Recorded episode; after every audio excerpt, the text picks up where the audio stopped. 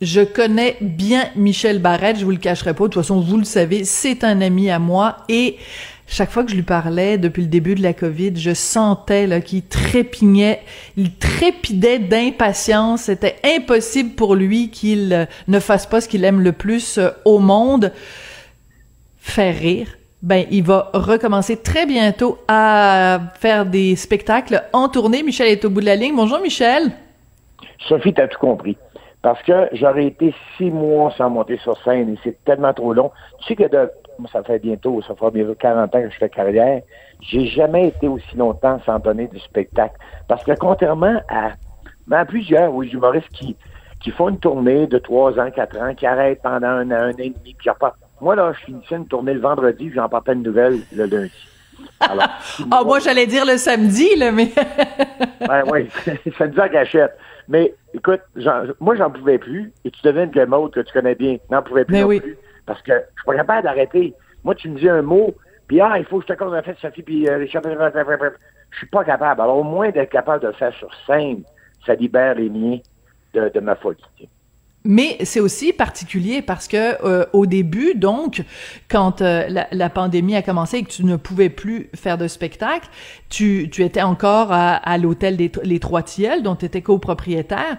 Puis, euh, est-ce que je me trompe ou t'allais pas dans la salle de spectacle puis tu faisais des spectacles tout seul? Parce que c'est c'est ça, ça, coule dans tes veines là. C'est comme, tu sais, je veux ben, dire. Imaginez, imaginez une salle vide où l'humoriste se présente seul sur scène en milieu d'avant-midi et qui fait ses monologues devant des chaises vides.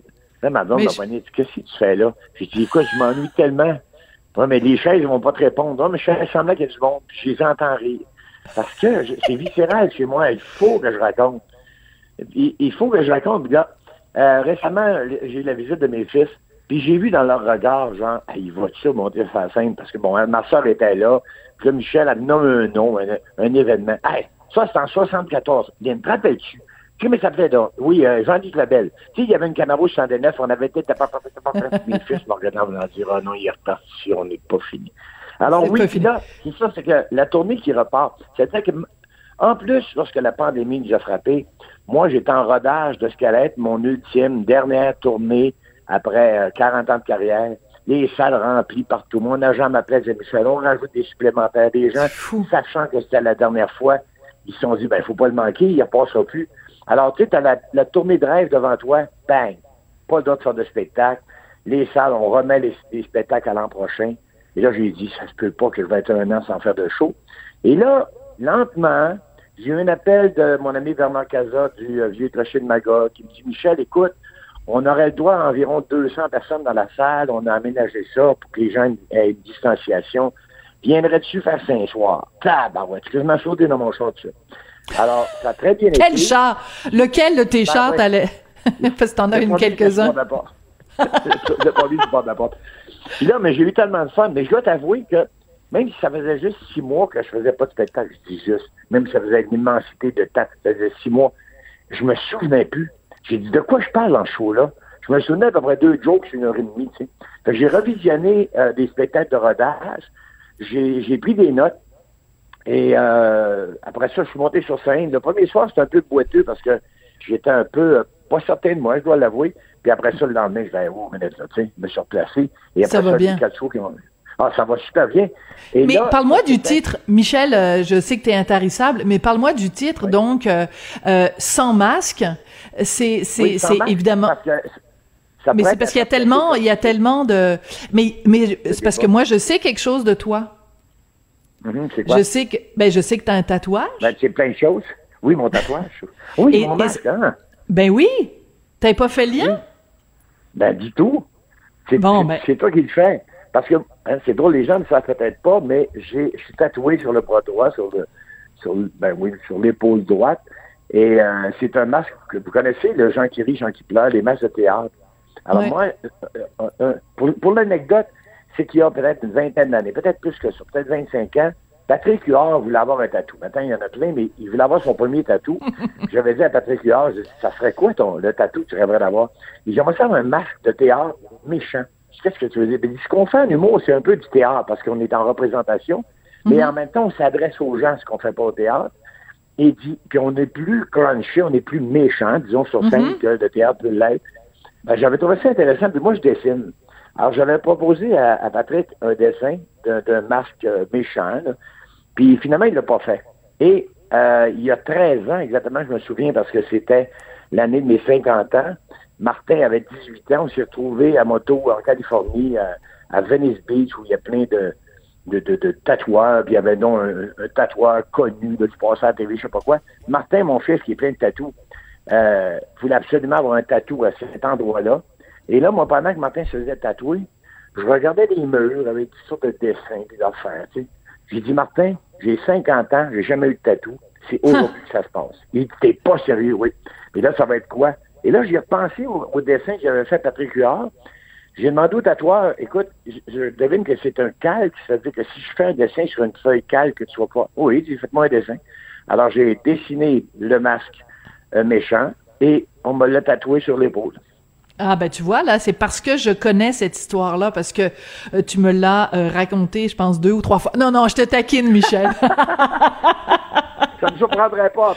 Ça t'arrive jamais de raconter plusieurs fois la même histoire, Michel. Mais donc c'est pour ça quand j'ai vu sans masque, je me suis dit c'est sûrement un lien euh, un petit peu avec ça, puis en même temps bon évidemment avec la Covid, mais en même temps il y, a, y a quelque chose de très particulier dans cette époque complètement débile qu'on est en train de vivre, c'est que oui, on est masqué, mais en même temps, ce que la pandémie a fait, c'est qu'il y a beaucoup de gens qui se sont euh, révélés ou qui ont découvert des choses sur eux-mêmes ou sur les gens euh, qui, qui les entourent. Donc, j'aime beaucoup l'idée du sans masque parce que c'est une façon aussi de dire que pendant le confinement, euh, on a vu la vraie nature des gens. Est-ce que c'est un petit peu le sentiment que tu as eu oui, aussi? Oui, exactement, merci. C'est exactement ça.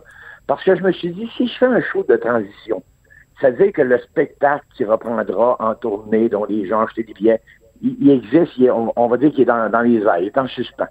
Mais je me dis, le show sans masque, il faut que ce soit un show où je suis complètement démasqué, où je peux m'amuser sur scène, où je peux oser des choses que j'ai peut-être osé jamais raconter, oser faire. Mhm. Alors, je me paye la traite. Alors, c'est moi qui monte sur scène. J'ai pas beaucoup de masques dans la vie, mais là, euh, je laisse vraiment tomber les masques. Et alors, il y a le côté aussi où je peux dire aux gens, euh, on s'y bat tous ce soir, on n'en parlera pas. On en parle pendant cinq minutes au début du spectacle, puis après mhm. ça, c'est terminé. Vous venez pas entendre parler de, de, la pandémie pendant une heure et demie vous voulez passer à autre chose puis rire. Alors, c'est ce que je vous propose. Et, merci. D'abord, les salles de spectacle avaient besoin de monde. Les gens ont besoin de rire. Et les humoristes ont besoin de... Quand je dis humoristes, ça pourrait être chanteur, ça pourrait être des gens de théâtre, mais bon, dans mon cas, les, humoristes ont besoin de, performer. Alors, c'est pour ça qu'on rapporte dans des petites salles. J'ai fait euh, la salle de Zénith de Saint-Eustache la semaine passée. C'est vraiment une salle de se retrouver dans une salle qui a peut-être 8 ou 900 personnes de capacité et où il n'y a que 250 personnes. Mais bizarrement, euh, d'abord, les gens sont contents parce qu'ils entrent avec le masque et où ceux qui sont assis, ils enlèvent le masque. Et je sens le, plaisir et le goût, le besoin. écoute, c'est sûr. que les gens Écoute, moi, j'ai reçu. Oui. Oui, j'ai reçu la semaine dernière une invitation pour euh, la première d'une pièce de théâtre euh, au théâtre du Rideau Vert. Et écoute, moi, je suis pas allée au théâtre depuis le 13 mars. Et Écoute, quand j'ai reçu l'invitation, j'étais comme un enfant qui reçoit le plus beau des cadeaux de Noël. Je me disais, puis là, je me suis tournée vers Richard, j'ai dit, Richard, on va aller au théâtre. On va voir des artistes sur scène. Écoute, c'est là que tu te rends compte, tu sais, oui, le, le, spectacle vivant, c'est c'est c'est là, c'est quand tu es privé de quelque chose, tu te rends compte à quel point c'est Et je pense que ce à quoi ça va avoir servi cette pandémie-là, s'il y a une seule affaire positive, c'est que les gens vont s'être rendus compte à quel point l'art est important dans leur vie. Que j'aime ça entendre ça. J'aime ça entendre ça, bien sûr. Je suis biaisé parce que je, vis de la scène, mais parce que aussi on ramener cette importance-là, ramener le souvenir du plaisir de voir des gens vivants performer, chanter, nous émouvoir, nous faire rire. C'est tellement. Alors quand, en, attendant, on a toujours ces shows-là, c'est-à-dire que parce que j'ai vu euh, ce matin que je n'étais pas le seul à être content de monter sur scène. J'ai vu Rachel Patoury, Dominique Sillon, et des gens qui sont contents d'aller faire chacun leur manière. Et euh, la plupart sont des best-of. Moi aussi, je vais peut-être fouiller dans mon vieux stock d'il y a 25-30 ans pour revisiter ces thèmes-là. Mais euh, mais on est, on est content et je pense que quand on va être libre, libre, libre, les salles vont être pleines partout parce qu'on va voir, comme tu l'as bien dit, réaliser à quel point on a besoin de, de on a besoin de ces, de ces gens-là. Oui, on a besoin de se divertir, on a besoin de sortir, on a besoin de vivre des émotions que la télévision ne nous apporte pas nécessairement. Tu sais, on le sait, le, ton chum. Le virtuel, oui, c'est pas pareil. Ouais, oui. on, on, on, aime beaucoup euh, regarder des. on adore le cinéma, là, des bons. Tu sais, un bon film reçoit toujours un bon film, une bonne. Écouter un album qu'on aime, c'est toujours euh, rassurant. Mais de voir l'artiste live, c'est toujours autre chose. C'est différent. Alors, euh... Écoute, Michel, je veux absolument te parler parce que euh, d'un autre projet qui a vu le jour vraiment pendant la pandémie, puis que peut-être serait jamais, aurait jamais vu le jour n'eût été de ça. C'est que sur ta page Facebook, tu tu tu, tu me l'as dit tout à l'heure, tu dessines et tu dessines très bien, et donc tu dessines des BD. Alors c'est toujours trois cases euh, et écoute, tu arrives à résumer des situations. C'est le personnage de Lucien que tu as inventé, qui est un petit peu un personnage à la Michel Barrette, et tu arrives mmh. toujours en trois cases à faire une introduction, euh, une ligne, un punch. c'est euh... évident dans mon cas, parce que non. quand je raconte, moi, je prends mon temps, ça prend, je sais pas, un sujet peut durer 10 minutes, 15 minutes, alors que là, je n'ai que trois cases. Et bon, j'ai toujours dessiné, spécialement lorsque j'étais ado. Le dessin que j'ai créé avec Lucien est très simple. Je, je, mettons que je peux faire des dessins plus élaborés que, que Lucien, mais comme j'allais vouloir le, le, le produire sur une base quotidienne, je me disais un lieu, un personnage qui parle à quelqu'un d'autre, mm. et comme beaucoup de gens, euh, qui, qui, est devant sa tablette et qui réagit, soit à sa journée, à l'actualité, au rapport mm. qu'il peut avoir avec l'autre. Et quand je dis l'autre, les gens ont, ben, je vais dire naturellement, les gens ont décidé, je vais dire comme ça, que l'autre était ma blonde ou ma femme. Puis il y, y, a quelques indices qui peuvent le prouver, parce qu'à un moment donné, il y a un bras qui est apparu avec une bourse. Mais en même temps, il voulait laisser ça un peu. Il, il la nomme jamais. Il, elle, elle, porte, elle ou il ne porte pas de nom. Parce que je me suis dit, c'est à vous de décider qui est l'autre. J'ai même décidé, à la limite, on ne peut pas savoir ce qu'il est au bureau. Est-ce que c'est une compagne de travail? Est-ce que c'est un ouais. compagnon de travail? Alors, tout ça, c'est un peu flou, mais je l'ai voulu comme ça. Et là, c'est beau parce que je l'ai publié à chaque jour pendant 80 quelques jours. Je suis près de 100 apparitions bientôt. Là. Et là, avec le déménagement et tout, j'ai eu moins de temps. Et ce matin, ma blonde me dit, mon amour, les gens s'ennuient de Lucien. Il faut que tu te rassoies parce que tu me pondes de Lucien. Parce que cette régularité-là, euh, ben, les gens l'appréciaient. Ben oui, c'est sûr. Lucien parle de ça aujourd'hui.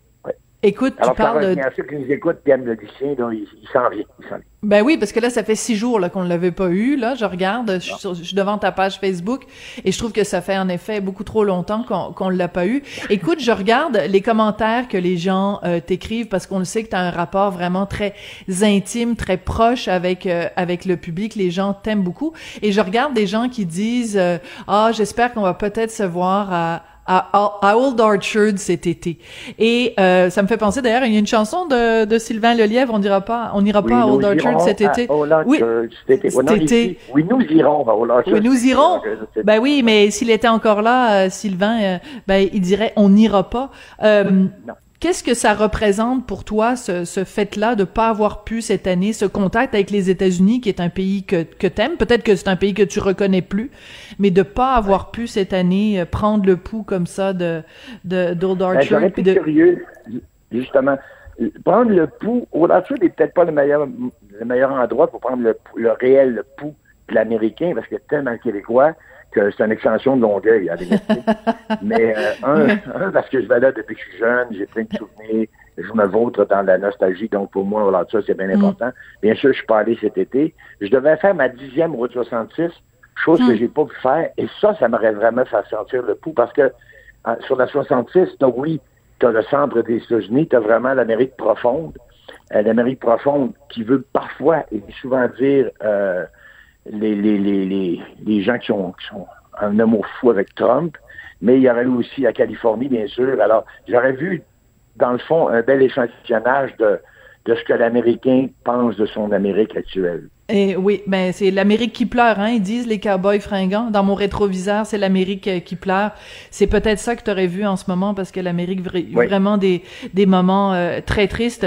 Michel, merci beaucoup d'être venu nous parler. On a très hâte au retour de Lucien et au retour de Michel. Mais vous êtes trop fin, j'ai hâte, qu'on se voit aussi. Puis toutes les dates, oui, vivant. Euh, je pourrais pas te prendre dans mes bras, maudite affaire. Ça va être triste. Euh, Michel, je, on va pouvoir trouver toutes les dates de spectacle sur le site www.michelbarrette.ca. Je t'embrasse. Moi aussi. Après la pause, justement, on va parler de cette Amérique qui pleure avec euh, Isabelle Racicot est en ce moment en train de réaliser un documentaire sur le racisme. Si un sujet qui a marqué l'année 2020, c'est bien ça. On lui parle après la pause.